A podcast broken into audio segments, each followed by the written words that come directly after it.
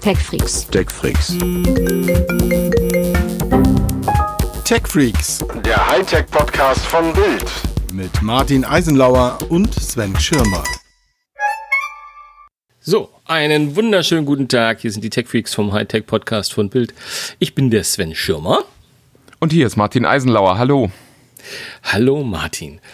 Du, ähm, wir wollen heute mal mon monothematisch sein, denn ähm, der Martin hat ja äh, einen vorgelegt. Der hat nämlich einen ganz, ganz tollen Gesprächspartner gehabt unter der Woche. Und da ging es um das Thema Mobilfunknetze. Ja, Und ich hatte äh, eine Stunde mit Gerhard Mack. Das ist der ähm, Technikchef von Vodafone, also der Technikvorstand. Und wir wollten eigentlich über zehn Jahre LTE sprechen. Ist jetzt nicht so spannend, deswegen haben wir über ganz viele andere Dinge gesprochen. Im Großen und Ganzen eigentlich über alles außer LTE, nämlich ganz viel über 3G und äh, über 5G und über Funklöcher und äh, Ausbau und die Zukunft und die Probleme, die es halt da immer noch gibt.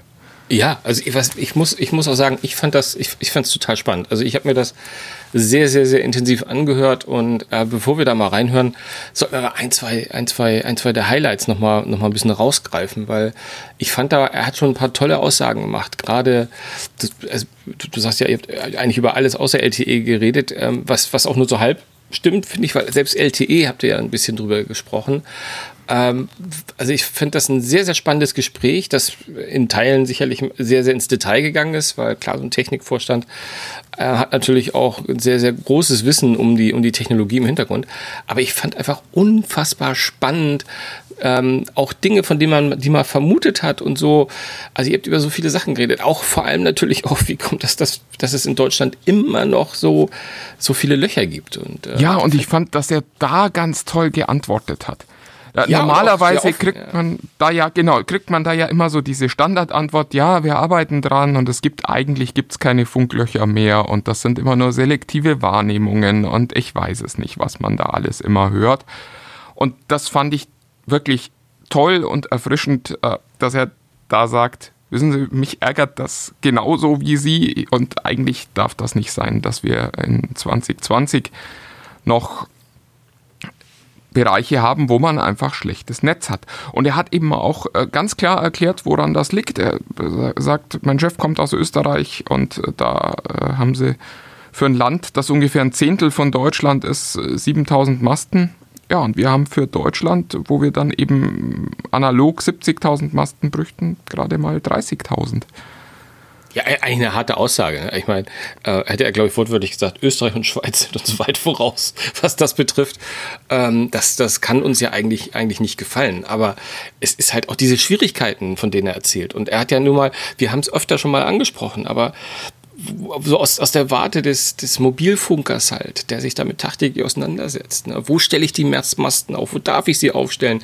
Was, was, was, was, was, an was für Hürden laufe ich da? Und vor allem auch, was halt so interessant ist, was wir auch schon immer mal gesagt haben. Ich meine, diese, diese Lizenzgebühren, ja, damals für 3G und, und, und aber vor allem auch jetzt für 5G auch, das ist so viel Kohle, ja, wo er dann auch sagt, das ist, wir, wir investieren so viel Geld, ja, allein um die, um das Recht zu bekommen, ähm, das ist natürlich auch, äh, äh, da müsste man eigentlich, eigentlich müsste man das Geld haben, um, um, um auch die Masten aufzustellen. Was, was ich interessant war, ich weiß gar nicht, ob du dich erinnerst, ich meine, du hast das Gespräch geführt, aber ich habe es gerade gestern frisch Na ja. gehört. er, er sagt, so ein Mast kostet rund 200.000 Euro, in, wenn, sie das irgendwo aufstellen wollen.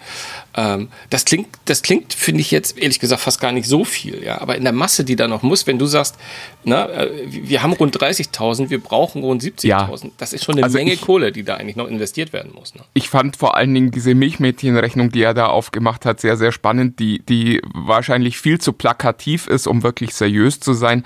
Aber die gibt am Ende doch einen ganz guten Eindruck äh, davon, äh, dass er halt sagt, naja, wenn wir uns das angucken, wir haben 6 Milliarden für die Lizenzen bezahlt und das sind mal eben 30.000 ähm, Masten, die wir eben nicht aufstellen können an dieser Stelle die, die, wo einfach das Geld fehlt, um jeweils einen Mast zu bauen.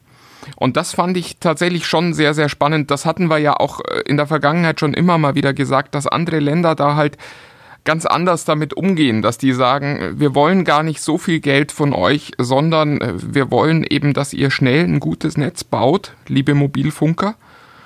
Und äh, das ist schon ganz spannend. Es war auch schön, weil er ja auch dieses Spannungsfeld schön beschreibt, äh, wo er sagt, naja, der Finanzminister will viel Geld, der Wirtschaftsminister will eine gute Infrastruktur.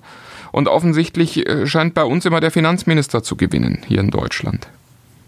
Ja, klar. Also das, das, das ist ein, ein Problem, wobei er auch, und das fand ich auch sehr bemerkenswert, natürlich ist er auch sehr diplomatisch dabei. Er hat diese Worte, er hat aber auch relativ häufig betont, die Politik, äh, wir arbeiten mit der Politik zusammen, die Politik macht schon eine Menge, ne? Und also die, die äh, sozusagen das, das Zusammenspiel sei schon da, aber zwischen den Zeilen heißt es natürlich auch immer, äh, Ausbaufähigkeit ist auf jeden Fall vorhanden. Ne? Ja, und man darf ja auch nicht vergessen, das hat er ja auch probiert, ähm, da zu sagen, ja, und wir müssen ja auch noch Geld verdienen am Ende. Und das sind ja hochprofitable Unternehmen, über die wir hier sprechen. Also weder Telefonica noch äh, Telekom oder Vodafone sind nun in Gefahr, äh, Insolvenz anmelden zu müssen, sondern die verdienen ja auch bei allem äh, Gejammer und bei, bei aller Kritik an der Politik und an den Rahmenbedingungen immer noch sehr, sehr viel Geld mit dem, was sie da tun. Ja, absolut, äh, gar, keine, gar keine Frage. Ähm, aber äh, um, um, um nochmal das Gespräch ein bisschen vorwegzunehmen, halt auch nochmal diese alte Geschichte irgendwie, keiner möchte natürlich in seinem Garten oder auf seinem Haus so einen Mobilfunkmast stehen haben. ja, aber jeder möchte Netz haben. Aber und das ist natürlich schon äußerst ja. skurril. Also wenn du das ja ist, absolut äh, gar keine Frage. Das so, so, genau, so ein bisschen genau die, wie, genau wie Flüchtlinge aufnehmen. Spannungsfeld, mit dem sie operieren und deswegen auch immer mehr das, wo, wo, wo was man auch immer mehr liest, dass, dass sie halt auch gerade an den Autobahnen ähm, mit der Deutschen Bahn zusammen äh, sozusagen so Kooperationen haben, dass dass sie irgendwo diese Masten aufstellen können. Ne? Ja, und wir haben natürlich auch mal wieder über hier in der Redaktion unsere Lieblingszahl gesprochen, nämlich die Menge der Leute, die tatsächlich noch äh, das 3G-Netz nutzt und äh, von einer 3G-Netz ähm, die jetzt ja angekündigt wurde, dann später betroffen sein wird. Und das ist äh, tatsächlich eins unserer Steckenpferde hier in der Redaktion. Ähm, äh, Sven Stein ist, glaube ich, kurz vor, vor dem äh, Warpkernbruch, weil es da tatsächlich immer zwei Zahlen gibt und die eine ist das, was die Bundesnetzagentur sagt, nämlich die sagen, erstaunlicherweise 40 Prozent der Menschen nutzen tatsächlich noch äh, 3G und zwar auch in, in signifikanten Mengen. Nicht nur mal so als Fallback, sondern als einzige Lösung. Und die Mobilfunker sagen alle, wir wissen gar nicht, wo die diese Zahlen herhaben. Und die äh, Bundesnetzagentur kann uns dummerweise auch nicht erklären, wo sie diese Zahlen herhaben. Denn die sagen uns, wenn wir da nachfragen, immer, naja, das ist das, was die Mobilfunker uns melden.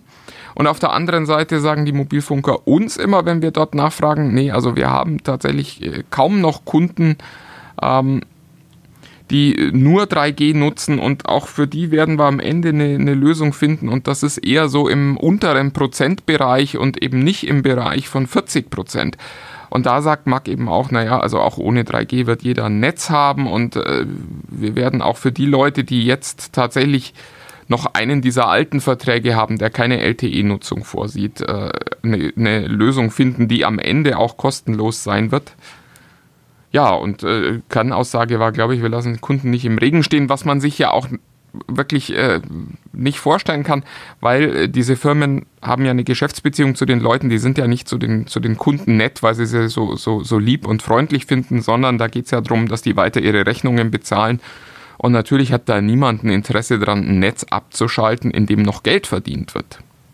Ja, absolut. Ich fand aber auch die Argumentation spannend, weil das war etwas, was ich mich wirklich auch so ein bisschen gefragt habe. Klar, wir haben immer gesagt, das 2G-Netz äh, äh, ist so ein bisschen, also wenn das Edge da steht sozusagen auf dem Telefon, ähm, für die ganzen Notfälle und Notrufe und solche Geschichten. Aber trotzdem habe ich mich immer gefragt, aber warum wäre es nicht sinnvoller, das, das nächstschnellere Netz zu nehmen? Also lass doch 2G weg und lass 3G noch dastehen als Notfallnetz. Das hat er ganz schön erklärt, weil es da halt sozusagen das 2G-Netz klaut einfach nicht so viel von den, von den, von den Möglichkeiten, Frequenzbereichen und äh, die sozusagen äh, die anderen, anderen Netze ausbremsen. Und das fand ich diesmal also einmal sehr, sehr logisch erklärt, warum, warum ausgerechnet das älteste Netz äh, äh, erhalten bleibt und, und, und sie 3G abschalten, dass das nämlich sozusagen A, LTE und nachher im, im Zwischenschritt, und das erklärt er dann ja auch ganz schön, ähm, 5G sozusagen mehr, mehr Raum bekommen. Er hatte immer so ein bisschen dieses, dieses Bild von dieser Autobahn, die er ja aufgebaut hat. Ja, wobei ich, man, da, man darf da auch tatsächlich nicht vergessen, dass das hat natürlich noch einen, einen ganz äh, klaren praktischen Grund. Es sind einfach auch noch wahnsinnig viele Geräte da draußen, die äh, GSM äh, zur Kommunikation nutzen. Also der, der Cola-Automat, der eine SMS schickt, wenn er gern wieder aufgefüllt werden möchte. Gibt es überhaupt noch Cola-Automaten? Aber also da, da sind viele Geräte, zum Beispiel auch diese Stausensoren, die die Telekom äh, benutzt, die haben lange Zeit, ich weiß nicht, ob sie es immer noch tun, aber ich gehe fast davon aus, ihre Stausignale per SMS geschickt. Und das ist natürlich auch ein Grund, warum man jetzt keine Lust drauf hat, das 2G-Netz abzuschalten, weil da natürlich auch die SMS drüber geschickt werden und eben viele Industriedienste darauf aufbauen, dass äh, die weiter funktionieren lass es nicht zu viel vorweg, die Leute können ja gleich nochmal reinhören, aber ja. ein, ein, ein, ein Punkt fand ich ganz schön, den wir nochmal vielleicht aufgreifen können, auch mal jetzt hier ganz kurz ist, nämlich dieses Spannungsfeld 5G, weil es ganz spannend war, du hast, ähm, A, liebe Leute, ihr werdet überrascht sein, wie sehr der Martin auch zuhören kann und nicht dazwischen quatschen kann, wenn jemand redet, ähm, aber du hast wenn trotzdem... Wenn jemand vernünftiger redet. Ja. ja, ja, oder so. Aber du hast an ein, ein, ein zwei Stellen versucht, so ein bisschen aus mir rauszukratzen, was, was bringt das denn nun? Was, was macht denn nun 5G? Ne? Und, und wo, wo, wo geht das hin? Wo er auch so ein bisschen, na, schwammig möchte ich gar nicht sagen, aber wo er auch schon hat durchblicken lassen, ja, ups, sorry, ist mir was hingefallen, ähm, wo er dann, ähm, relativ deutlich Ja und so. Aber ich fand so spannend, dass er diese, dieses An A, fand ich zwei Dinge fand ich spannend. Einmal dieses Anwendungsbeispiel, was er hatte ähm, mit dem mit dem Fußballstadion, ähm, wo ich denke, okay, das ist nun wirklich eigentlich kein Massenanwendungsbereich. Aber klar, ich meine, äh, wir haben ja immer gesagt, äh, die die Zugänge sozusagen, dass mehr Leute im Fußballstadion überhaupt einen Zugang zum Netz haben. Aber er hat das Beispiel genannt, Augmented Reality live im Fußball. Äh, also dass man so quasi mit seinem Handy über dem Rasen wahrscheinlich gleich eine kleine Vita von dem Torschützen eingeblendet bekommen. Ich weiß es nicht. Ähm, aber das, dass er meint, dass solche Dienste sozusagen, solche. Ja, das ist, äh, das ist übrigens tatsächlich, das hatten die schon mal in einem, in einem Feldversuch ausprobiert. Und mhm. da ist es tatsächlich so, dass man äh, quasi im Handy-Display äh, ähm, sehen kann, wie, wie schnell der Stürmer gerade gelaufen ist und wie viel Ballkontakte, also all diese Statistiken, die man sonst nur im Fernsehen kriegt, die kriegt man da live im Stadion auf sein Handy und kann eben gucken, wie schnell hat der den Ball denn gerade geschossen. Und die Idee ist, also ich fand die total toll. Und es gibt da diese schöne Anekdote, als man das ausprobieren konnte, habe ich das Walter Straten erzählt, unserem Sportchef. Und der sagte nur, aber die Daten kann man doch so oder so irgendwie haben und die kriege ich im Fernsehen doch so oder so. Und der fand das also total unspannend. Das äh, werde ich, werde ich glaube ich, auch lang nicht vergessen. Weil das für mich auch so ein Schlüsselmoment war, wo ich mir noch dachte, so als Tech-Freak, boah, das ist ja total geil. Und dann eben so ein Praktiker aus, äh, der, der sich halt weniger für Technik, sondern mehr für das runde Leder äh, interessiert, halt einfach sagt, nö, das ist eigentlich gar nicht so wichtig, sondern. Äh ja, gut, es ist natürlich auch ein Beispiel, wo du halt wahrscheinlich ein Stadion vollgestopft von Leuten hast, die eigentlich das nicht wollen. Abgelenkt. Die wollen das Spiel sehen. Äh, das ist natürlich wahrscheinlich nicht die, die, die, die zentrale Zielgruppe. Ich glaube, wenn man jetzt in, während der Corona-Zeit die Diskussion hat, dass die Hardcore-Fußballfans sagen, lieber kein Fußball als ein Fußball ohne Stadion ja. und, nicht, und, und nur im Fernsehen, da wollen die sich sicherlich nicht auf einer Brille noch was einblenden lassen. Aber das äh, sei mal dahingestellt. Ich, wir sind ja Tech-Freaks und wir dürfen ja sagen, äh, klingt schon ganz geil. Als allerletzten Fakt vielleicht noch, ähm, also von mir aus jedenfalls, was, was ich mitgenommen habe, ist die Tatsache, dass er erzählt hat, dass die äh, aktuelle 5G-Technologie, ich glaube, das war auch nicht nur bei Vodafone, wenn ich das so richtig verstanden habe, ja. eig eigentlich auf 4G Technik, äh, also auf LTE-Technik noch gerade fußt sozusagen und dass er sagt, wir sind noch, wir müssen noch den nächsten Step machen, dass wir nämlich, er hat immer von von Core gesprochen, ist halt ein Techniker, irgend so ein, ne, wir nutzen noch den 4G-Kern, aber mit dem 5G-Kern, wenn wir dann äh, das in den Masten installiert haben, dann dann geht's ab wie Schmitz Katze, also Stichwort irgendwie 10 Gigabit, äh, ist, ist gar nicht mehr so weit weg. Aber was was was ich da so ein bisschen rausgelesen habe, ist, dass dieses 5G-Ausrollen auch halt auch schnell gemacht wurde. Also ja, das, ja. Ne, dass ich mein, gesagt man, haben, das darf, müssen wir schnell in den Markt kriegen. Ja, mhm. man darf nicht vergessen, wenn, wenn man sich jetzt die Handys anschaut, die, die kommen, die haben alle schon 5G an Bord. Und hier in Deutschland wirkt das immer so ein bisschen skurril weil man so das Gefühl hat, naja, 5G brauche ich doch noch gar nicht. Ähm, in Wahrheit ist es halt so, dass wir tatsächlich einen deutlichen Rückstand auf andere Länder haben, die mit dem Rollout schon viel, viel weiter sind und die eben schon wirklich in, in den Ballungsräumen funktionierende 5G-Netze haben. Und hier in Deutschland wird halt viel gemacht, klar, aber wir haben halt einen, einen ordentlichen Rückstand, den wir erstmal aufholen müssen. Und äh, die schnelle Antwort war offensichtlich, wir stellen schon mal die 5G-Funkzellen auf. Äh, das, was da so hinter den Fassaden passiert, ist aber noch viel 4G und auch da muss halt noch viel gebaut werden. Und da ist jetzt viel von dem, was wir gerade sehen. Da steht zwar 5G drauf und Teile funktionieren dann auch, aber es gibt eben auch wirklich große Teile, die noch nicht so funktionieren. Also meine Erfahrung mit 5G, ich laufe schon ein bisschen länger mit einem 5G-Handy rum, ist, dass man selten Ping-Zeiten von unter 30 Millisekunden kriegt. Und das ist natürlich das, was man auch übers LTE-Netz bekommt. Und das ist nicht das äh, Echtzeitnetz, das uns für 5G immer äh, versprochen wird, wo es ja heißt, da wird es gefühlt gar keine Ping-Zeiten mehr geben. Also alles soll deutlich unter 10 Millisekunden stattfinden. Ja, und äh, da ist das natürlich auch eine spannende Erklärung, weil wenn die Backbones, wenn die Serverstrukturen, wenn die äh, Leitungen dahinter darauf noch nicht vorbereitet sind, dann ist auch klar, dass dann auch der schnelle Funk zur nächsten Funkzelle, also zum nächsten Funkmast, äh, keine Hilfe ist. Ja. Mensch, du, ich glaube, jetzt haben wir so ein bisschen genug mal zusammengefasst. Ähm, ja, aber es ist noch viel Spannendes drin. Also wer jetzt sagt, naja, jetzt habe ich ja schon alles gehört. Nein, habt ihr nicht. ähm, es war wirklich ein, ein, spannendes Gespräch, ein sehr offenes Gespräch. Und äh, ja, es ist wirklich ein, ein, ein bunter Strauß an Informationen aus äh, dem Mobilfunknetz, äh, aus wirklich auch allen Bereichen und mit, mit einer hohen Offenheit, die, die Gerhard Mack da an den Tag gelegt hat, äh, fand ich, fand ich ganz, ganz toll. Das sehe ich genauso und ich glaube, da hören wir jetzt einfach, einfach mal rein und sagen gleich nochmal Tschüss zu euch allen, wenn wir, wenn wir wiederkommen. Aber es ist auf jeden Fall spannend, das jetzt hier, was wir vorweg geplänkert haben, als Service für diejenigen, die sagen, oh, ich, ich habe jetzt nicht so viel Zeit. Aber ansonsten hört, es lohnt sich ganz bedingt reinhören. Also bis gleich, wir äh, hören mal rein.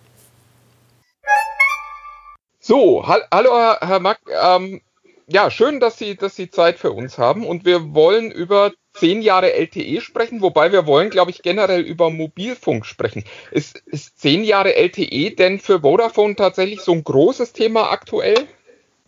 Hallo Herr Eisenlauer. Ähm, freut mich, freut mich, dass wir die Gelegenheit, Gelegenheit haben zu sprechen.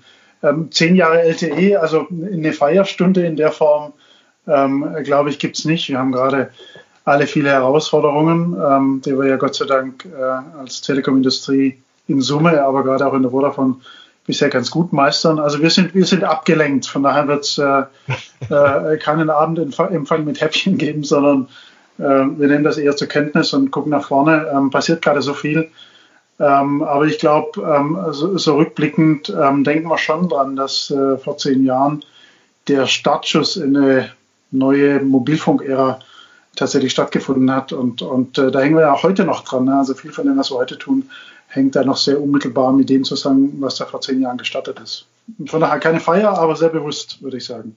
Sie, Sie, gehen da so nonchalant drüber hinweg, deswegen sage ich es nochmal. Ähm, ich hatte das ja auch schon mal aufgeschrieben. Ich finde es wahnsinnig faszinierend, dass wir durch diese Corona-Krise, die, die ja bedeutet hat, plötzlich sind viel mehr Leute im Internet unterwegs, so, so vollkommen entspannt gehen, zumindest wir Nutzer, dass das hier in Deutschland so toll funktioniert hat. In anderen Ländern kracht's und, und, und ächzt das Netz an allen Ecken und Enden. Äh, ist es denn für Vodafone auch so entspannt gewesen oder, oder äh, war es doch viel Arbeit, dass das alles so reibungslos läuft? Also ehrlich gesagt, ähm, entspannt bin ich jetzt seit äh, vielleicht zwei Wochen oder so. Am Anfang war ich äh, persönlich, ähm, ich glaube, ich stellvertretend für das gesamte Team, ähm, schon sehr angespannt. Also wir haben uns natürlich Sorgen gemacht. Ähm, wir hatten ja so ein bisschen Vorlauf durch ähm, ähm, andere Länder in Europa, insbesondere Italien. Die waren ein paar Wochen vor uns dran und wir haben sehr genau geguckt, was da in Italien passiert. Und das hat uns dann schon sehr große Sorgen gemacht. Also nachdem Italien eine Woche in Lockdown war, haben wir in der Rolle von Deutschland eine Taskforce aufgesetzt, die sich ähm, seit damals und, und zwar bis heute wirklich täglich äh, noch zusammen ähm, ähm, findet. Und, und ich habe da auch jeden Abend mit dem Taskforce-Team immer noch einen, einen Videocall dazu, äh, wo wir uns überlegt haben, ähm, um Gottes Willen, was kommt da jetzt auf uns zu und was müssen wir tun, was können wir tun in der Kürze der Zeit, um die Netze stabil zu halten, weil natürlich ähm, der Load, der da in bestimmten Netzbereichen passiert, ähm, nicht Tagesgeschäft ist. Und ähm, dass das so reibungslos funktioniert hat äh, in Deutschland, ähm, ist zum einen, glaube ich, der Qualität unserer Netze geschuldet. Einfach ähm, der Tatsache, dass wir die letzten Jahre immer sorgfältig und nachhaltig investiert haben. Aber wir haben auch noch eine ganze Reihe von Klimmzügen gemacht. Also gerade Peering, das heißt Netzübergänge, ähm, zum Beispiel zu den, äh, zu den großen ähm, OTTs, also zu einer, zu einer Netflix ähm, etc., äh, haben, wir, haben wir sehr schnell, ähm, sehr stark verstärkt aber auch ähm, Peerings untereinander, also zu einer Deutschen Telekom, zu Telefonica haben wir aufgebohrt, weil insbesondere gerade die erste, ersten Wochen, und das haben wir auch in Italien gelernt, ist ja vor allem der Voice-Verkehr. Also das, das äh, gute alte Telefonieren ist explodiert. Und bis heute ähm, sehen wir da ähm, über normal immer noch rund 50 Prozent an, an Voice Calls ähm, im Festnetz vor allem und ein bisschen weniger im Mobilfunk, aber so äh, quer durch die Bank und da sind wir jetzt im Nachhinein schon sehr froh, dass es alles gehalten hat, dass die ganzen Kapazitäten auch dann wirklich da waren. Aber wir haben ähm, in den letzten Wochen auch wirklich sehr, sehr viel getan, um Kapazitäten auszubauen, wirklich mit Hochgeschwindigkeit auch auszubauen, ähm, auch Absprachen zu treffen mit anderen Netzbetreibern, was uns Monate dauert, wirklich in Tagen und zum Teil sogar in Stunden hinzukriegen.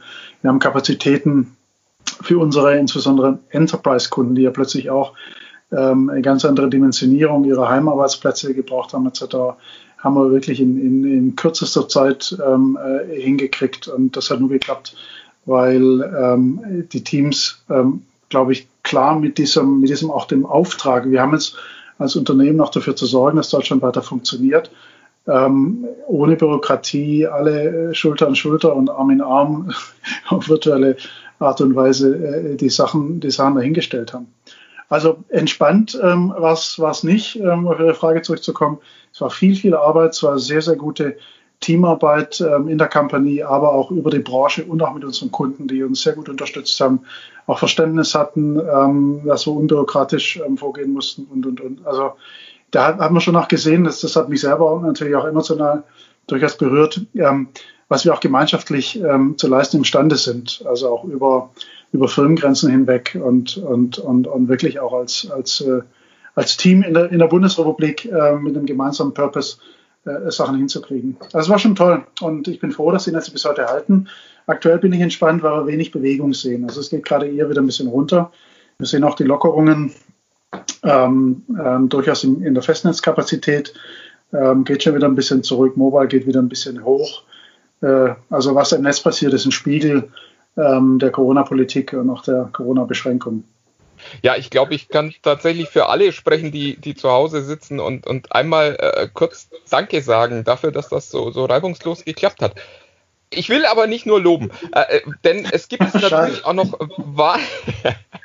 es gibt noch wahnsinnig viele Leute, die, die noch Funklöcher haben, die noch Probleme ja. mit ihrem Netz haben hier in Deutschland und, und das jetzt eben auch zehn Jahre nach Start äh, von LTE. Und LTE hieß es ja immer, ja, das geht jetzt auch in die Fläche und da können wir alle Funklöcher schließen, die es mal gab. Trotzdem haben wir noch wahnsinnig viele. Woran liegt das?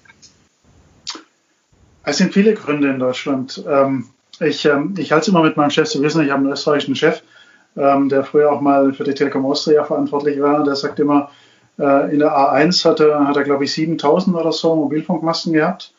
Ähm, Österreich ist ähm, ähm, im Verhältnis zu Deutschland ungefähr 10 Prozent. Das heißt, wir bräuchten in Deutschland 70.000 Masten, um ähnlich gutes Netz wie in Österreich zu haben. Und es ist ja tatsächlich so, dass Österreich und auch Schweiz bis heute ein ganzes Stück noch besser sind, ähm, zumindest in der Kundenwahrnehmung und auch in, in den öffentlichen Netztests, ähm, als hier in Deutschland. Und warum haben wir weniger Masten? Also, um jetzt bei diesem Analogon zu bleiben, wir bräuchten 70.000 Masten als Netzbetreiber. Aktuell haben wir, haben wir ähm, ähm LTE-Masten, so um die 25.000, ähm, glaube ich, sind es. In Summe um die 30.000 Masten, also schon ein ganzes Stück weniger. Warum haben wir weniger? Natürlich haben wir in Deutschland anders als andere Länder über die Jahre immer darunter gelitten, dass sehr, sehr viel Geld für Frequenzen ausgegeben wurde. Also Frequenzauktionen, gerade haben wir erst wieder die 5G-Auktion beendet, äh, letztes Frühjahr, ähm, haben, da, haben da lange Monate gesessen in unserem Warroom und äh, mussten, mussten hart kämpfen, um das knappe Spektrum dann, dann auch wirklich zu kriegen oder einen Teil des knappen Spektrums zu kriegen. Und dafür als Industrie, boah, jetzt habe ich schon wieder vergessen, verdrängt, über 6 Milliarden ausgegeben, knapp 6,5 Milliarden waren es, glaube ich. Und ähm, wenn man die Zahl mal nimmt mit 6 Milliarden und wenn man mal annimmt, dass äh, ein Masten komplett neu zu bauen mit Erschließung, mit Anbindung äh, etc. in Deutschland äh, und 200.000 kostet und plus minus passt es auch, ähm, dann, äh, dann sind das, ähm, und dann überschlagen, glaube ich, 30.000 Masten, die wir mit dem Geld hätte bauen können.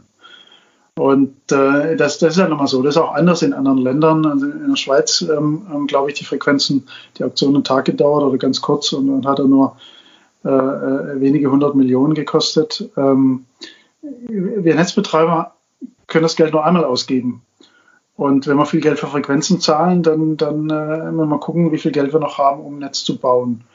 Ähm, das mag sicher ein Grund sein, das war schon immer so. Ich glaube, der Rekord war damals mit der UMTS-Versteigerung, ähm, das 3G-Netz, das wir nächstes Jahr hier abschalten wollen. Ähm, da da wird es besonders übertrieben, aber auch alle Frequenzversteigerungen danach waren sehr, sehr hochpreisig.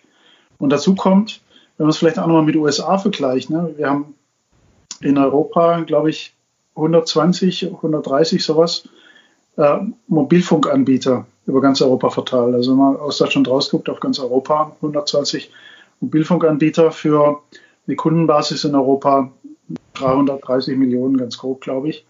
Äh, Amerika hat gerade konsolidiert, geht von vier Netzbetreibern auf drei bei einer ähnlich großen Kundenzahl. Also wir leiden alle so ein bisschen, dass wir natürlich eine, eine, eine sehr hohe Fragmentierung haben, sehr viele Netzanbieter.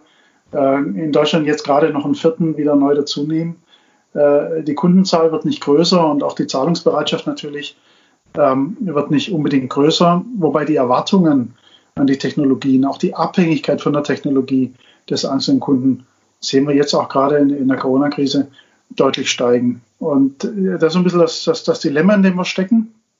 Ähm, nicht einfach für uns, aber das ähm, soll auch keine Entschuldigung sein. Ich meine, wir, das, das ist unser Geschäftsmodell und, und ähm, wir, wir haben ja letztlich auch mitgesteigert. Also äh, haben auch gesagt, und, und wir kriegen. Naja, und Ihre Bilanzen machen einem ja auch kein echtes Mitleid. Naja, wenn Sie mal, wenn Sie sich so die, die ähm, Kenngrößen wie EBITDA angucken, also ähm, was kommt rein äh, vor Investitionen, sieht es noch ganz gut aus, aber wenn Sie mal gucken, unterm Strich, was nach Investitionen übrig bleibt, dann ist es schon sehr, sehr wenig.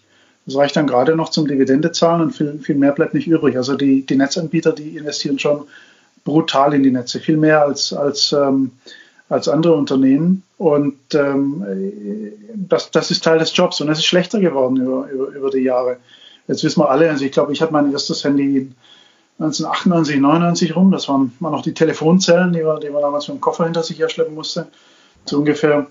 Ähm, da hat man geguckt, dass, äh, dass man die Telefonate so kurz wie möglich hält und bloß nicht ins Ausland etc., weil alles so furchtbar teuer war. Und heute sind wir es gewohnt, dass wir eine Flatrate haben, und mit der Flatrate immer mehr machen können. Also die Economies haben sich verändert für den Netzbetreiber. Ähm, gleichzeitig steigt die Investitionsnotwendigkeit mit jeder Mobilfunkgeneration auch weiter an.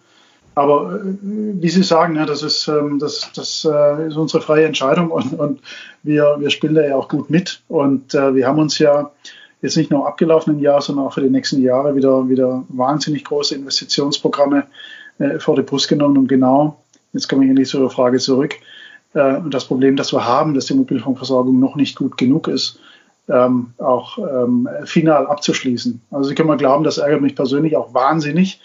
Ich bin ja, zumindest war ich vor der Corona-Krise auch viel unterwegs und es ist super nervig, wenn ich da hier irgendwie Richtung Luxemburg fahre, von Düsseldorf aus und immer wieder äh, in der Eifel in, in, in, oder im Hunsrück in Funklöcher kommen. Das, das, das ist ätzend, das will keiner haben. Äh, wir haben 2020, ähm, das, das muss man auch nicht mehr haben. Äh, also in Summe glaube ich, wir haben schon ein gutes Netz in Deutschland, aber es ist noch nicht gut genug. Und äh, wir haben uns hier verpflichtet und nicht nur wegen des politischen Drucks, sondern vor allem, weil wir, weil wir natürlich den Kundendruck sehen und spüren und unsere, und unsere Kunden zufrieden machen wollen, dass wir das ganz, ganz schnell aufräumen. Und, und ich kann Ihnen sagen, dass wir mit wirklich Hochdruck arbeiten. Wir haben Im letzten Kalenderjahr haben wir so viel gebaut wie noch nie in der Vodafone-Geschichte. Und dieses Jahr werden wir noch mehr bauen. Und für die zwei Folgejahre haben wir äh, ebenso viel äh, im Köcher. Also wir gehen echt in die Vollen. Wir tun, was wir können. Ähm, aber wir können es nicht alleine stemmen. Und ähm, da bin ich auch sehr dankbar, dass da auch die Politik ähm, mittlerweile schon viel tut, um uns zu unterstützen, äh, hier schneller voranzukommen. Also was ich vorhin sagte, ähm, hier, wir bräuchten 70.000 Masten pro Netzbetreiber in Deutschland. Ähm, das hieße ja auch ähm, Antennenwälder, da sind wir in Deutschland ja eh ein bisschen Panik. Aber ganz konkret hieße das, wir, wir müssen ganz, ganz viele Standorte finden, ähm, müssen dort eine Bauerlaubnis kriegen, müssen dort auch die Anbindung an Strom und an Glaswasser hinkriegen. Und das wird tatsächlich zunehmend schwer in Deutschland. Also neue Masten zu bauen war noch nie beliebt. Ähm, es ist schwerer geworden über, über die letzten paar Jahre. Ähm, und äh, das sind solche Initiativen, wie wir jetzt auch von der Politik sehen, dass zum Beispiel äh, wir künftig auch öffentliche Gebäude sollen nutzen dürfen für unsere Antennenanlagen. Die sind schon sehr, sehr hilfreich. Ähm, auch Diskussionen ähm, mehr als Diskussionen, Programme, die wir mit der Deutschen Bahn fahren, um hier wirklich ähm, gemeinschaftlich auch in Mitwirkung äh, versuchen, die Probleme zu lösen, wo wir, wo wir auch Masten stellen können. Weil ob es uns gefällt oder nicht, wir brauchen Masten, um genau diese noch verbleibenden Funklöcher zu schließen. Da kommen wir nicht drum herum. Also Gründe mhm. sind zusammengefasst, ähm, äh, vielleicht nochmal klar, teure Frequenzauktionen, äh, Schwierigkeit in deutschen Masten zu, Deutschland Masten zu bauen. Aber vielleicht äh, haben wir es auch ein bisschen schleifen lassen, vielleicht hätten wir es die letzten Jahre schon stärker treiben können. Ähm, aber nach vorne blickend, ähm, wir, wir, wir rennen wie die Bekloppten, um, um das jetzt hinzukriegen und es dauert nicht mehr lange. Äh, da werden wir auf einem Qualitätsniveau sein, äh, wo hoffentlich dann auch ähm, jeder, jeder in Deutschland sagt, jetzt haben wir es geschafft, jetzt sind wir hier wirklich auf einem sehr, sehr guten Niveau. Sie haben ja schon gesagt, es ist schwierig in Deutschland Masten zu bauen. Der, der Deutsche klagt sehr gern und der möchte natürlich auf der einen Seite kein Funkloch haben, auf der anderen Seite aber auch bitte keinen Masten in seiner Umgebung. Ähm, haben Sie denn Angst, dass es in Deutschland ähnliche Übergriffe gibt, wenn Sie jetzt mehr Masten bauen wollen? Wie wir sie gerade in England und Holland sehen, wo es äh, tatsächlich physische Angriffe auf, auf äh, Mitarbeiter bei Ihnen gibt, auf äh, Sendeanlagen, auf Masten und so weiter. Also bisher hatten wir, hatten wir nur einen mir bekannten Fall, wo es ähm, ähm, einen kleineren Anschlag gab auf, auf einen äh, unserer Masten. Bisher ähm, sehen wir sonst nichts, aber wenn man zurückblickt in die jüngere Vergangenheit, äh, LTE-Start vor zehn Jahren, da, da gab es es durchaus. Also gerade in Süddeutschland war das ähm, äh, damals verbreitet.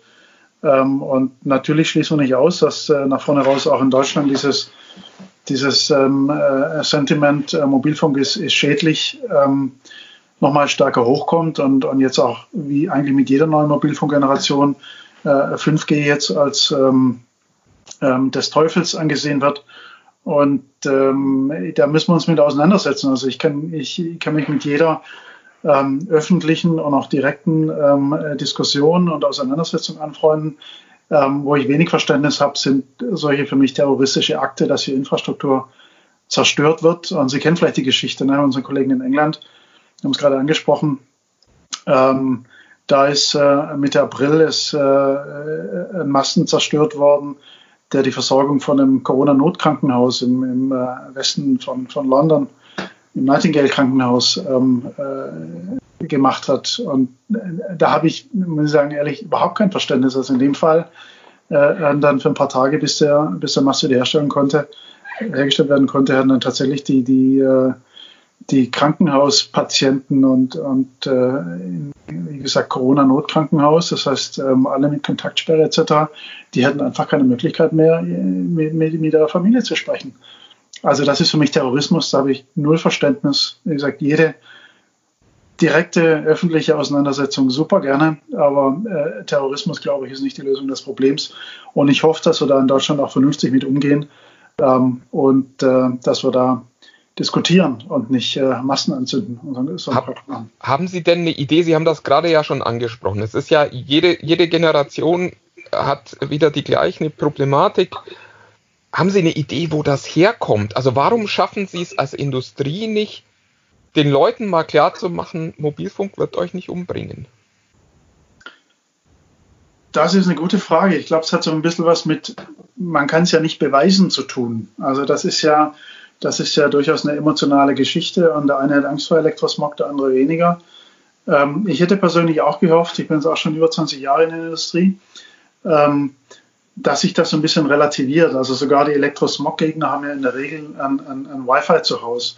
Und wenn Sie mal angucken, mit welchen Pegeln da gesendet wird, also die, die Feldstärken, die, die ähm, tatsächlich auf die Menschen treffen und auch die Frequenzen, die sind super ähnlich zu dem, was wir hier in 5G machen. Super ähnlich.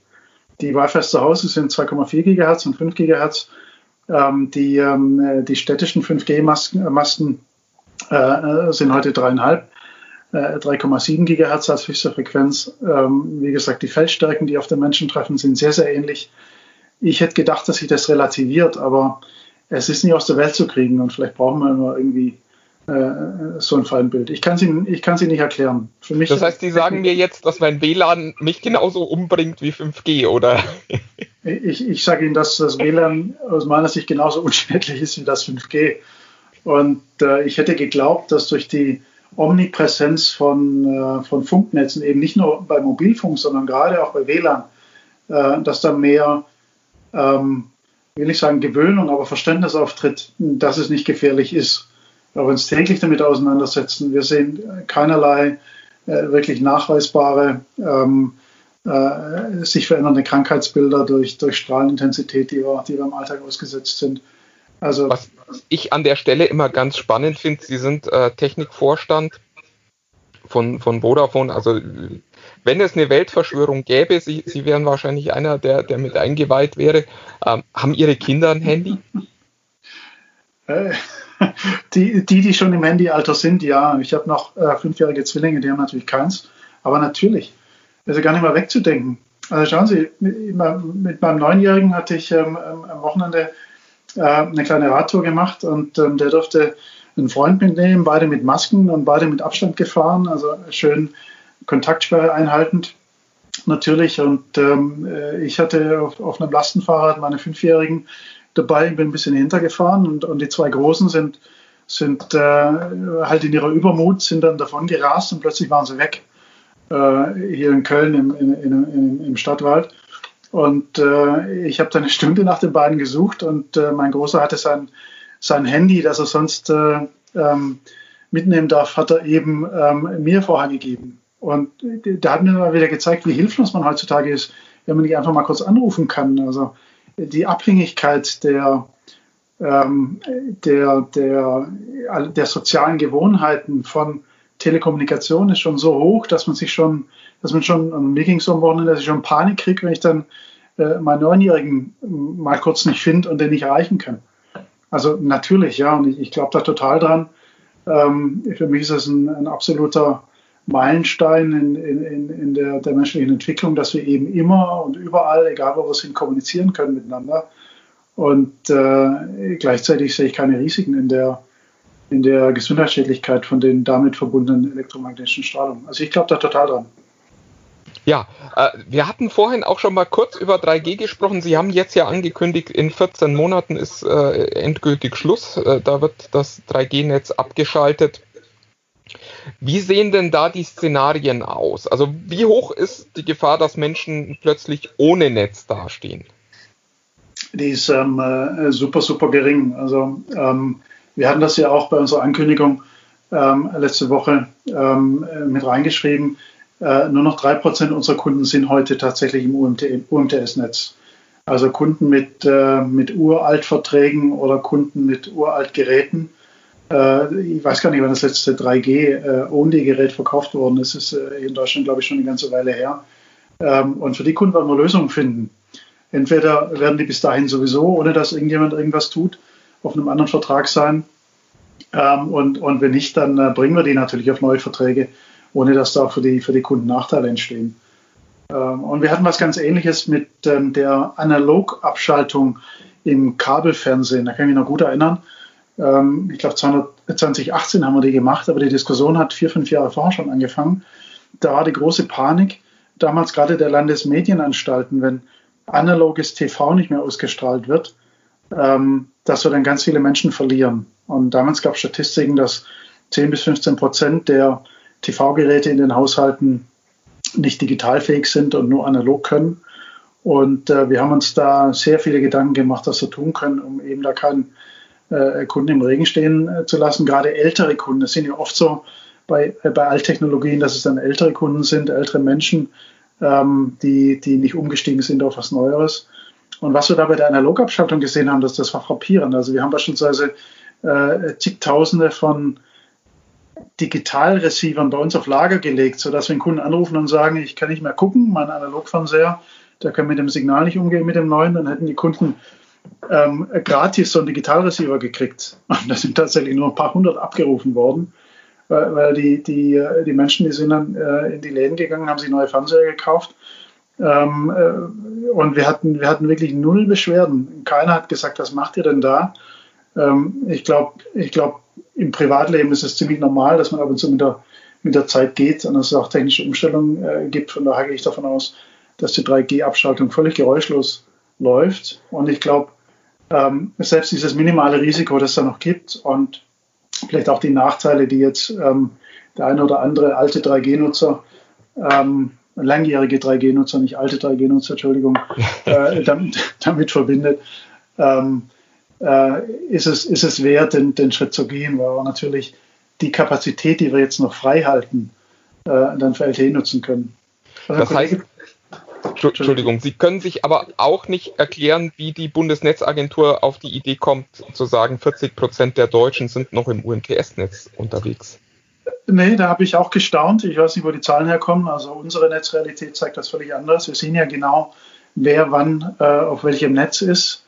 Ähm, äh, und und äh, um dem vorzubeugen, ähm, ähm, wenn wir Statistiken angucken, dann sind die natürlich aggregiert und anonymisiert. Ähm, und, und da sehen wir genau, ähm, wie viel Verkehr da noch drauf ist. Und das ist wirklich minimal. Und ein Kollege von mir, der, der sagt immer, ja, wir, haben da, wir haben da eine dreispurige Autobahn und ähm, eine Spur ähm, ist immer noch für UMTS reserviert und da fahren halt die alten Traktoren rum. Und wir müssen die, die Spur freiräumen. Ne? Wir müssen die Traktoren da rauskriegen, äh, damit wir auch auf der Spur dann mit, äh, mit den, mit den äh, normalen Hochgeschwindigkeitsautos fahren können. Wobei die, die Spur für GSM lassen Sie ja weiter offen. Ja, so, so, so ein bisschen doppeltes Netz zu haben, glaube ich, ist, ist gar nicht schlecht. Und ähm, äh, GSM ist in Deutschland ja immer noch der Fallback für, für Telefonie, für Notrufe, für alles Mögliche. Ähm, auch das wird man irgendwann abschalten, aber ähm, so nach vorne raus ähm, ist das nicht das Thema. GSM blockiert sehr, sehr wenig Frequenzen äh, in unserem Netz sowieso. Ähm, auf der einen Seite, auf der anderen Seite, wie gesagt, ist also ein bisschen doppelter Boden. Da können Sie, falls mal äh, tatsächlich Einzelnetze ausfällt, haben Sie immer noch das andere. Und, und deswegen fühle ich mich schon wohl, dass wir, dass wir das GSM-Netz jetzt noch nicht abschalten. Aber dreimal doppelten Boden, also einen dreifachen Boden brauchen wir wirklich nicht. Und das UMTS-Netz, ähm, das frisst halt die wertvollen Frequenzen, die wir dringend für LTE brauchen, ohne dass es wirklich genutzt wird. Ja, das heißt aber auch, Sie schalten UMTS ab, um LTE weiter auszubauen, das heißt da noch Funklöcher zu schließen und gar nicht so sehr um 5G schon auszubauen oder? Also grundsätzlich weniger um Funklöcher zu schließen, sondern mehr um, also auch, aber mehr und hauptsächlich um Kapazität zu schaffen. Mhm. Ähm, das heißt, die Kapazität, wo heute 5G drauf fährt, also diese dritte Spur auf der Autobahn, wo heute Traktoren fahren, ähm, ähm, die räumen wir frei und, und dann fahren da die LTE-Autos. Und ähm, zu Ihrer Frage im 5G, ähm, wir haben ja vor ähm, zwei Wochen war das, glaube ich, passiert so viel.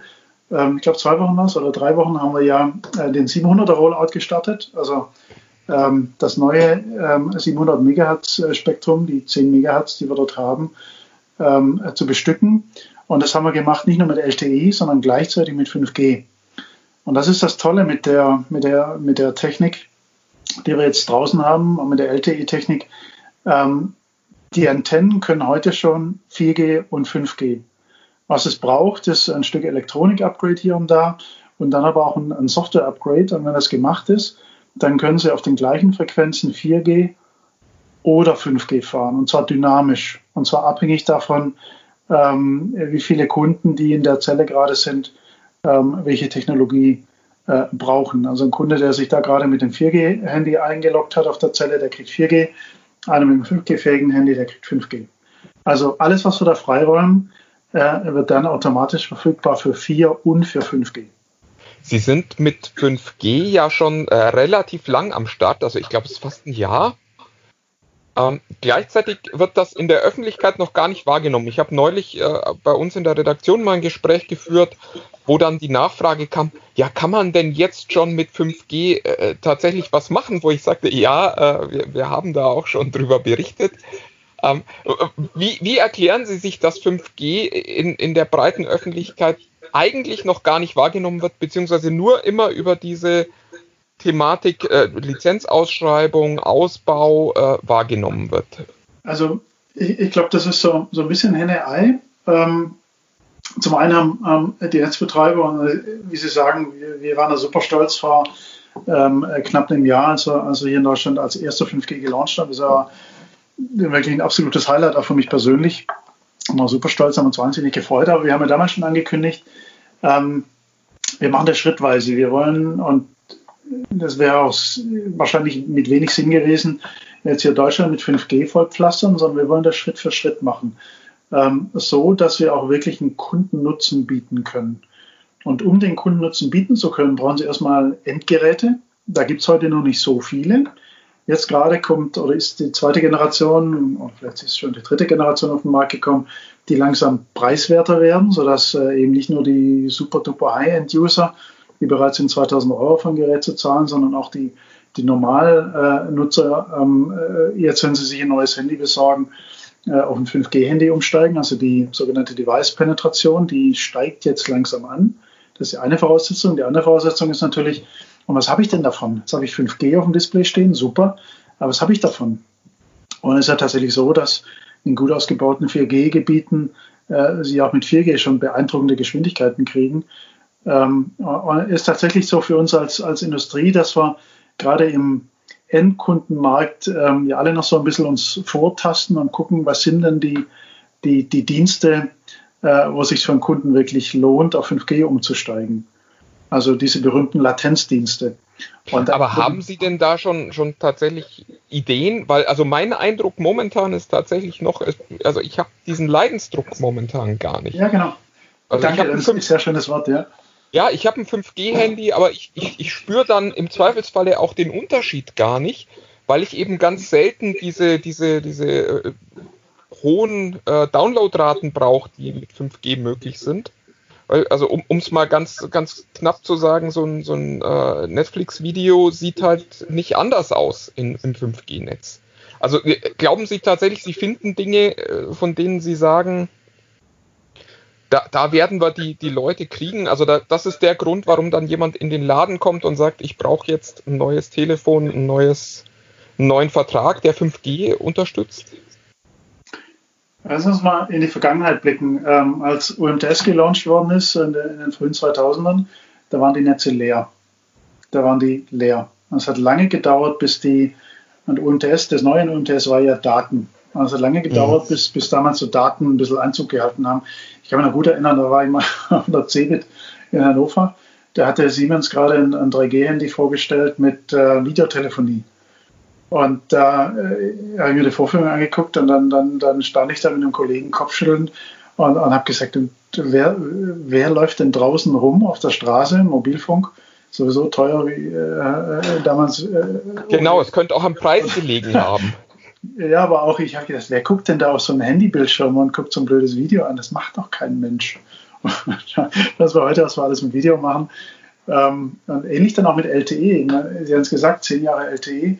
Es hat lange gedauert, bis LTE Einzug gefunden hat. Und wir sind immer noch nicht dabei, die vollen Möglichkeiten von LTE zu nutzen. Wobei sich LTE natürlich auch weiterentwickelt hat über die zehn Jahre. Ja. Ähm, und, und, und, ich glaube, mit 5G geht es ähnlich, aber ich hoffe auch, dass es bei jeder Technologiegeneration ein bisschen schneller geht. Also Aber ich, ich, ich, ich frage nochmal, ich hatte, hatte den Eindruck, bei UMTS gab es zum ersten Mal ordentliche Downloadraten mobil. Bei LTE gab es zum ersten Mal ordentliche Antwortzeiten des Netzes. Also man musste nicht mehr mhm. ewig warten, bis da was passiert ist. Ich sehe diesen Punkt von 5G nicht, wo ich sage, das wird für mich dieser, dieses, dieses Key-Feature werden für den ich dann eben auch bereit bin, entsprechend Geld zu zahlen, ein neues Handy auszugeben. Was, was ist da die Idee von, von, von Ihnen? was wird da passieren müssen, dass ich das verstehe? Also wir, wir, testen ja allerlei. So, so ein Highlight aus, aus, unserer, aus unseren Testlabors ist zum Beispiel der Pilot, den wir mit der DFL zusammen in Wolfsburg gemacht haben. Äh, weiß ich, ob Sie den mal gesehen haben. Augmented Reality ähm, über 5G im Stadion. Also ähm, ja. Sie, Sie, gucken Fußballspiel im Stadion äh, und über Ihre Kamera des, ähm, des Handys ähm, äh, schauen, Sie, schauen Sie auf das Spielfeld und kriegen Realtime-Daten zu den Spielern per Augmented Reality mhm. auf den Bildschirm gesendet. Und also ein Beispiel ähm, war damals in der Erprobungsphase. Wir, wir entwickeln weiter. Ähm, ich gehe auch davon aus, dass, dass es ein Markterfolg wird, ähm, sowas in den Stadien und dass wir uns in, in ein paar Jahren äh, sowas gar nicht mehr wegdenken können. Um das zu machen, brauchen Sie latenzfreie Übertragung. Also es hilft ja nichts, wenn Sie äh, auf dem Bildschirm gucken ähm, und ähm, das Spiel unten auf dem Feld ist schon drei Sekunden weiter, als Ihr Bildschirm ist. Das, das muss Realtime sein. Realtime. Und genau diese Realtime-Fähigkeit von 5G macht für mich den großen Unterschied. Nicht die Datenraten, das ist so, dass das braucht man eh, wird aber wahrscheinlich noch ein paar Jahre dauern, bis sie dann auch voll ausgesogen werden, aber diese Realtime-Fähigkeit. Und ich gehe fest davon aus, dass, es, ähm, dass, dass wir ähm, sehr bald sehr viele äh, solche Realtime-Applikationen sehen, die wir brauchen. Also Beispiel auch ähm, sind, sind auf dem Fahrrad unterwegs und, und hier Auto abbiegen Geschichte ähm, wo, wo man ähm, heute oder bisher viel über Sensoren versucht hat, in den Autos zu machen, wo sie nach vorne war sehr, sehr viel über Mobilfunk und, und natürlich ähm, äh, Positionsdaten äh, machen können. Aber das muss Realtime sein. Das muss innerhalb von Millisekunden muss die Information fließen und, und ähm, nur dann kann es effektiv äh, so ein Thema Verkehrssicherheitsschutz oder so sein. Oder Wie weit sind Sie denn mit den Antwortzeiten im Netz? Also das letzte Mal, wo ich nachgeguckt habe, lagen Sie so bei 15 Millisekunden, was schon deutlich schneller ist als LTE, aber eben auch noch nicht schneller als äh, das Netz hier bei mir zu Hause. Genau, und auch da haben wir Evolutionsschritte. Das ist auch so ein Punkt, wo wir dann so ein bisschen vorantasten äh, und, und nicht ähm, flächendeckend sofort ein, ein 5G-Netz äh, pflastern, ähm, weil, weil auch noch nicht alle Technologieteile von 5G ähm, so weit sind, dass wir die vollen Vorteile äh, nutzen können. Und um jetzt wirklich in den Bereich von, von äh, äh Millisekunden zu kommen, brauchen wir, so, äh, brauchen wir zum Beispiel den sogenannten ähm, 5G Standalone Core, also einen neuen Packet Core, das heißt eine neue Software, die den, den, den Core des Netzes bildet. Ähm, heute sind die 5G-Antennen, ähm, die draußen funken, die kommunizieren ähm, äh, dann im, im Netz Core immer noch äh, mit einem mit einem 4G basierenden äh, Packet Core. Mhm. Und ähm, der hat andere Lizenz, Lizen, Lizenzen, sage ich schon, Latenzen, der in der Architektur. Und dieser sogenannte Standalone Core, ähm, da, da, laufen gerade eine Menge Piloten. Den werden wir, so meine Prognose, in den nächsten 12, 18 Monaten werden wir, werden wir den äh, zum ersten, ersten Mal dann auch großflächiger ähm, ähm, sehen in unserem Land. Und da kommen sie dann ähm, bei den Latenzen auch auf ähm, ganz andere äh, Möglichkeiten. Und so werden wir schrittweise die, die Latenzen verbessern. Wir bauen das ist am Ende, Entschuldigung, aber eine, eine gute Nachricht für den Kunden, weil es bedeutet, wer jetzt noch kein 5G-Handy hat, hat noch nichts verpasst, oder? Na, na, je nachdem. Also ich, ich glaube, es sind ja gerade am Anfang von der neuen Technologie auch immer die Freaks, die sich die erste ähm, VR-Brille kaufen, die sich das erste 5G-Handy kaufen, etc. Ähm, je länger man wartet, desto, desto breiter sind natürlich die, äh, die Anwendungsmöglichkeiten, aber man verpasst halt als erster dabei zu sein. Ähm, ich glaube, das wird so eine Mischung sein. Also über die nächsten Jahre wird sowieso jedes neue Handy, das es dann gibt, und gerade bei Handys haben wir einen ziemlich schnellen Austauschzyklus, äh, wird dann mit 5G kommen. Und ähm, je mehr 5G-Handys wir haben, desto größer wird auch die, der Markt natürlich für 5G-Applikationen, desto mehr Entwickler äh, werden sich auch drauf stürzen und, und das wird sich dann selbst sehr stark und sehr schnell beschleunigen. Aber deswegen sind die Early Adopters, die Technikfreaks wie wir beide, so wichtig, dass sie halt auch früh draufgehen, dass sie testen, dass sie auch Feedback geben ähm, und, und dass sie dazu beitragen, neue Technologien einzuführen. Jetzt haben wir ganz wenig über zehn Jahre LTE gesprochen. Ich will das äh, zum, zum Ende doch nochmal äh, noch zurück. Was war denn Ihr persönliches Technik-Highlight in, in dieser Zeit? ich weiß nicht, ob Highlight oder, oder Aha, das hat meine persönliche Denke stark verändert, äh, als wir damals angefangen haben, LTE in die Fläche zu bringen. Also gleich nach LTE-Start war die Vodafone-Strategie und wir machen das auf dem Land, um dort äh, den Kunden, die nur ganz schwaches oder kein DSL haben, eine Alternative zu bieten. Und das hat, glaube ich, ganz, ganz viel äh, in Gang gesetzt in der Denke auch der Festnetzanbieter und, und hat, hat den Markt sehr stark geprägt und verändert. Und was mir am besten gefällt, sind gar nicht die Technologien, sondern unternehmerische Entscheidungen, was anders zu machen und wirklich quer zu denken. Und da haben wir in LTE einige gesehen. Wie gesagt, dieses aufs Land gehen ähm, äh, war wahrscheinlich die, die, die, größte strategische Wolte, die, die den Markt stark geprägt hat.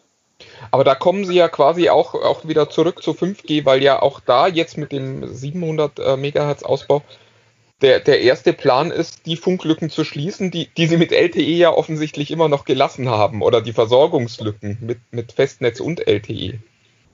Na, 700 Megahertz hat halt nochmal den Vorteil, ein bisschen weiterzukommen als 800, ganz klar. Ähm, wir haben da 10 Megahertz zusätzliche Frequenz, das heißt auch dort, wo wir schon sind mit LTE, äh, bringen wir doppelte Kapazität jetzt. Und ähm, es hilft mir ja nichts, irgendwo eine LTE-Abdeckung zu haben, wenn ich nicht gleichzeitig Kapazität dann auch habe, gerade in DSL-schwachen Gebieten, ja. äh, um dann auch viele Kunden versorgen zu können. Und deswegen ist es uns so wichtig, ähm, die 700er so schnell wie möglich jetzt auch auszurollen, weil es einfach massiv Kapazitätszuwächse, nämlich Verdoppelung, ähm, auf dem Land bringt. Und das auch an den Verkehrswegen, das ist das andere. Wir haben in Deutschland ja äh, nicht nur die Pflicht, sondern auch den Willen, dass wir Verkehrswege 100 Prozent abdecken. Und, und, das Problem bei solchen Verkehrswegen ist immer, ähm, Sie müssen da sehr objektkonkret Standorte finden äh, oder, oder, schon positionskonkret Standorte finden. Und manchmal ist es einfach verdammt schwierig. Und da sind Sie irgendwann an der Autobahn und ähm, die geht ins Tal runter und wenn Sie nicht genau da im Umkreis von 100 Metern einen Standort finden, dann, äh, dann, dann haben Sie halt so einen White Spot. Und der White Spot ist, wenn Sie dann mit dem Auto durchrasen, vielleicht nur 10 Meter breit aber bis dann das Handy sich wieder synchronisiert hat und so, sind sie gefühlt schon ein paar Kilometer weiter. Und, und das ist das Ärgerliche. Und da hilft uns 700 einfach mit der, mit der besseren Ausbreitung nochmal. Äh, also ein bisschen, bisschen anderer Fokus wie damals mit LTE, aber ähm, für uns technologisch eine große Hilfe, um ähm, die Coverage ähm, in der Fläche, aber speziell auch an den Verkehrswegen schneller hinzubekommen. Müsst, müsste da denn, weil, also ich, ich finde das spannend, dass Sie gerade auch über die äh, über den Ausbau der Verkehrswege sprechen, weil da ja auch gerade die Bundesnetzagentur sie zuletzt kritisiert hat und gesagt hat, da, da ist der Ausbau noch nicht so weit, also nicht nur sie, sondern auch die anderen Mobilfunker, aber da ist der Ausbau noch nicht so weit, wie er eigentlich sein müsste. Müsste da die Politik mehr tun, um ihnen zu helfen bei der Standortfindung? Wir versuchen das zusammen mit Politik und auch mit der Deutschen Bahn und das im Übrigen auch im Schulterschluss mit äh, ähm, der Deutschen Telekom und auch der, der, oder Telekom Deutschland muss ich sagen, und auch der Telefonica. Und, und auch die, die 1 und 1 ist für die, ähm, für die Diskussion immer, immer gerne zugelassen, dass wir wirklich gemeinsam solche Standorte finden. Ähm, der Bundesverkehrsminister bemüht sich da wirklich nach Kräften, wie gesagt, öffentliche Gebäude, es gibt ja Autobahnmeistereien etc. Ähm, auch, die, auch die Deutsche Bahn, mit der wir hier ein Programm gestartet haben und die Frau Professor Jeschka, äh, Jeschke in, in Personam ähm, äh, ähm, hat sich da sehr stark äh, nach vorn gestellt, um zu sagen, wir kriegen das im Schulterschluss hin. Also wir versuchen das wirklich alle zusammen. Wir Mobilfunker alleine können es in vielen Fällen auch nicht. Ähm, aber es ist trotzdem ähm, wirklich ein Kraftakt. Also wie gesagt, objektkonkret Standorte, Entschuldigung, positionskonkret Standorte finden, ähm, wo der Eigentümer kein Problem hat, was zu bauen, wo die Kommune uns erlaubt, Masten hinzustellen, wo wir einen Stromanschluss finden, wo wir äh, eine Glasfasertrasse hinbauen können. Das ist alles wirklich nicht einfach. Und wir reden hier, um die Verkehrswege wirklich hundertprozentig auszustatten, noch über hunderte von Standorten, die wir bauen müssen in Deutschland. Da haben wir einiges zu tun. Letzte Frage und äh, Sie äh, dürfen jetzt bitte nicht wieder 5G antworten. Äh, worauf freuen Sie sich in den nächsten zehn Jahren am meisten? Also da muss ich, da muss ich vielleicht noch mal jetzt wo ganz anders hingehen, nämlich tatsächlich ins Festnetz. Ähm, und da habe ich auch so ein bisschen Historie. Ich äh, habe lange ähm, in der Kabelbranche gearbeitet. Und als ich da angefangen habe, da haben wir gerade zwei Megabit-Produkte ausgerollt. Und das war damals unvorstellbar schnell. Und äh, dann ging das immer so weiter. Als wir die zwei Megabits gelauncht haben, äh, haben die Produktmanager dann gefragt, und wer, wer braucht denn um Gottes Willen 6 Megabit? 2 Megabit reichen doch. Mittlerweile sind wir angekommen als, als Vodafone bei 18 Millionen, ähm, die ein Gigabit pro Sekunde von uns haben können im Festnetz. Äh, demnächst gehen wir auf 20 Millionen hoch und, und äh, nochmal noch ein bisschen später 25 Millionen. Also wir bringen Gigabit gerade in die Fläche. Und am meisten freue ich mich drauf, ähm, wenn wir den nächsten Technologieschritt schaffen. Kabel ähm, kann ja noch viel, viel mehr und, und physikalisch gibt es eigentlich kaum Grenzen. Das ist dann eher so eine, so eine Exekutivgeschichte und was müssen Sie wo investieren und lohnt sich noch.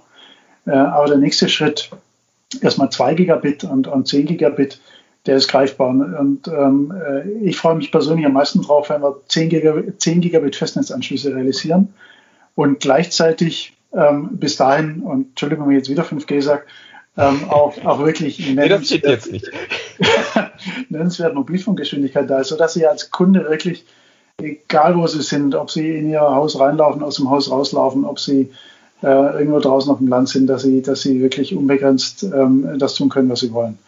Und da ist Festnetz einfach, ähm, glaube ich, ähm, genau wie Mobilfunk, äh, etwas unterschätzter Enabler. Ich glaube, jetzt in der Krise merken wir gerade alle nochmal, wie wichtig Festnetz auch für uns äh, zu Hause ist. Ähm, und, und, und, ich glaube, ähm, dass der am Markt Erfolg haben wird und seine Kunden am zufriedensten haben wird, der eben in der Kombination Festnetz und Mobilfunk das Beste liefert. Und deswegen freue ich mich auf 10 Gigabit Festnetz. Herr Mack, vielen, vielen Dank für Ihre Zeit und äh, für das spannende Gespräch. Sehr gerne, vielen Dank, Herr Eisenauer. Ja, Martin, also ich glaube, damit ist nun wirklich alles zu dem Thema, Thema gesagt. Ähm, und uns bleibt jetzt eigentlich nur noch äh, so langsam in, in, die, in, die, in die Woche, ins Wochenende zu gleiten, hätte ich beinahe gesagt. Und äh, uns zu verabschieden, oder? Ja, ähm, wir sind nächste Woche wieder für euch da und wir freuen uns, wenn ihr reinhört. Wir freuen uns auch, wenn ihr bei TechFreaks unter sich, unserer Facebook-Gruppe, vorbeischaut und uns sagt, wie ihr den Podcast fandet, ob ihr Lust habt, öfter Interviews zu hören oder ob ihr sagt, nee, ich will weiter zuhören, wie der Eisenlauer den Schirmer beschimpft. Und ähm, ja, sagt uns Bescheid und ansonsten freuen wir uns auf nächste Woche. Genau, das tun wir. Also bis dann. Tschüss. Tschüss.